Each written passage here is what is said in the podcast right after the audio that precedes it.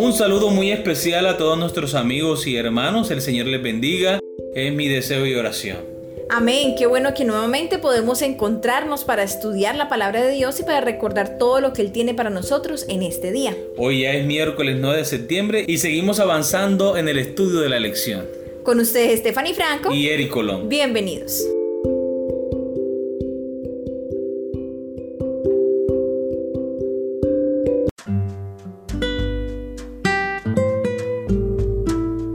Testificar con seguridad, el título de la lección para el día de hoy.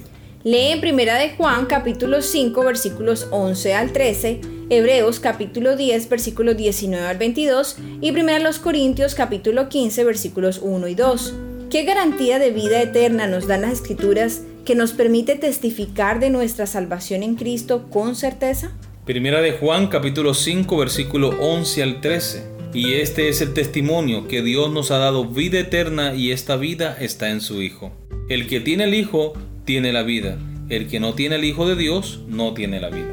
Estas cosas os he escrito a vosotros que creéis en el nombre del Hijo de Dios, para que sepáis que tenéis vida eterna y para que creáis en el nombre del Hijo de Dios. Hebreos capítulo 10 versículos 19 al 22. Así que, hermanos, teniendo libertad para entrar en el lugar santísimo por la sangre de Jesucristo, por el camino nuevo y vivo que Él nos abrió a través del velo, esto es de su carne, y teniendo un gran sacerdote sobre la casa de Dios, acerquémonos con corazón sincero, en plena certidumbre de fe, purificados los corazones de mala conciencia y lavados los cuerpos con agua pura.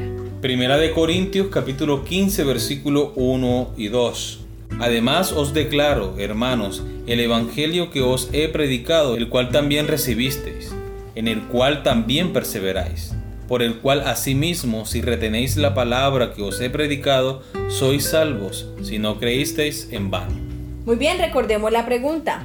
¿Qué garantía de vida eterna nos dan las escrituras que nos permite testificar de nuestra salvación en Cristo con certeza?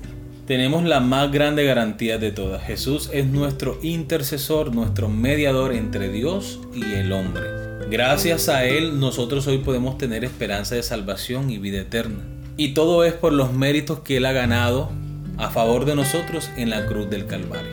Dice la palabra del Señor, si tenemos al Hijo, tenemos la vida. Así que nuestra preocupación es mantener constantemente una relación con Cristo Jesús vivir los principios de su palabra, seguir su ejemplo, que cuando llegue el momento de estar de pie delante de la presencia del Señor, Jesús nos dirá, bien buen siervo y fiel, sobre poco has sido fiel, sobre mucho te pondré. Entra en el gozo de tu Señor. Amén. Amén. Qué maravillosa esperanza poder escuchar estas palabras de parte de nuestro amante Salvador Jesucristo. Amén. Muy bien, continuamos con la lectura.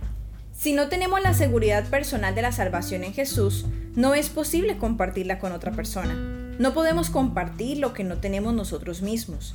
Hay cristianos concienzudos que viven en un estado de incertidumbre perpetua, preguntándose si alguna vez serán lo suficientemente buenos como para ser salvos.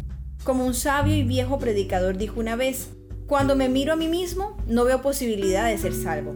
Cuando miro a Jesús, no veo posibilidad de perderme. Las palabras del Señor resuenan con certeza a través de los siglos. Mirad a mí y sed salvos todos los términos de la tierra, porque yo soy Dios y no hay más. Isaías capítulo 45 versículo 22. Nuestro Señor quiere que cada uno de nosotros se regocije en la salvación que Él ofrece tan libremente. Él anhela que experimentemos lo que significa ser justificados por su gracia y estar libres de la condenación que trae la culpa del pecado. Como dice Pablo en Romanos capítulo 5, justificados pues por la fe tenemos paz para con Dios por medio de nuestro Señor Jesucristo, versículo 1. Agrega que podemos tener seguridad. Ahora pues ninguna condenación hay para los que están en Cristo Jesús, los que no andan conforme a la carne, sino conforme al Espíritu. El apóstol Juan confirma que el que tiene el Hijo tiene la vida el que no tiene al Hijo de Dios no tiene la vida. Tenemos la garantía de la salvación, es cierto, pero el apóstol Pablo hace una salvedad. los que andan conforme al Espíritu y no conforme a la carne, porque podemos caer en el error, ¿cierto? Y de hecho muchas personas han caído en el error pensar de que como hemos sido salvos en Cristo Jesús, entonces ya no hace falta hacer por parte de nosotros ningún esfuerzo, ningún sacrificio. Ya no hace falta fijarnos en la ley porque ya el Señor la obedeció por nosotros y no es así. Somos 100% salvos en Cristo Jesús. Si vivimos de acuerdo al Espíritu y no a los deseos de la carne. Y es que debemos vivir como personas salvadas. Así no es. podemos vivir como personas perdidas. Debemos aplicar un poquito de sentido común. Si yo soy hijo de Dios, debo portarme como tal. Así es, vivir los principios de su palabra, seguir su ejemplo, vivir como Él vivió. Amén. Si por fe hemos aceptado a Jesús y Él vive en nuestros corazones a través de su Espíritu Santo, el regalo de la vida eterna es nuestro hoy. Esto no quiere decir que una vez que hayamos experimentado la gracia de Dios y la salvación en Cristo, nunca podamos perderla. Como está en 2 de Pedro capítulo 2 versículos 18 al 22, Hebreos capítulo 3 versículo 6 y Apocalipsis capítulo 3 versículo 5. Siempre tenemos la libre elección de alejarnos de Él. Pero una vez que hayamos experimentado su amor y entendido las profundidades de su sacrificio, nunca deberíamos elegir alejarnos de aquel que nos ama tanto.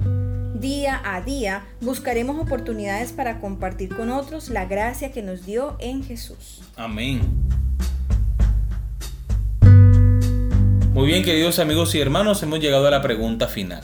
¿Tienes seguridad de la salvación en Jesús? Si es así, ¿en qué te basas? ¿Por qué tienes esa seguridad? ¿Dónde se encuentra? Por otro lado, si no estás seguro de tu salvación, ¿por qué no lo estás? ¿Cómo puedes encontrar esa seguridad? Bueno, amor, ahora que hablamos de la salvación, pienso que por mi parte puedo decir, gloria a Dios, soy salva en Cristo Jesús. Amén. Porque aunque soy pecadora, porque sigo en este cuerpo humano y cometo errores, sé que puedo pedir perdón a Dios, puedo arrepentirme, cambiar mi conducta, acercarme a Jesús y Él me perdona, Él me recibe y me limpia de mis pecados. Y me da la promesa que sé que Él cumplirá de la salvación. Amén. Entonces, mi seguridad de la salvación se fundamenta en Jesús, porque por Él, por su misericordia, es que yo puedo ser salva. Claro está, también está relacionada directamente con mi relación con Jesús.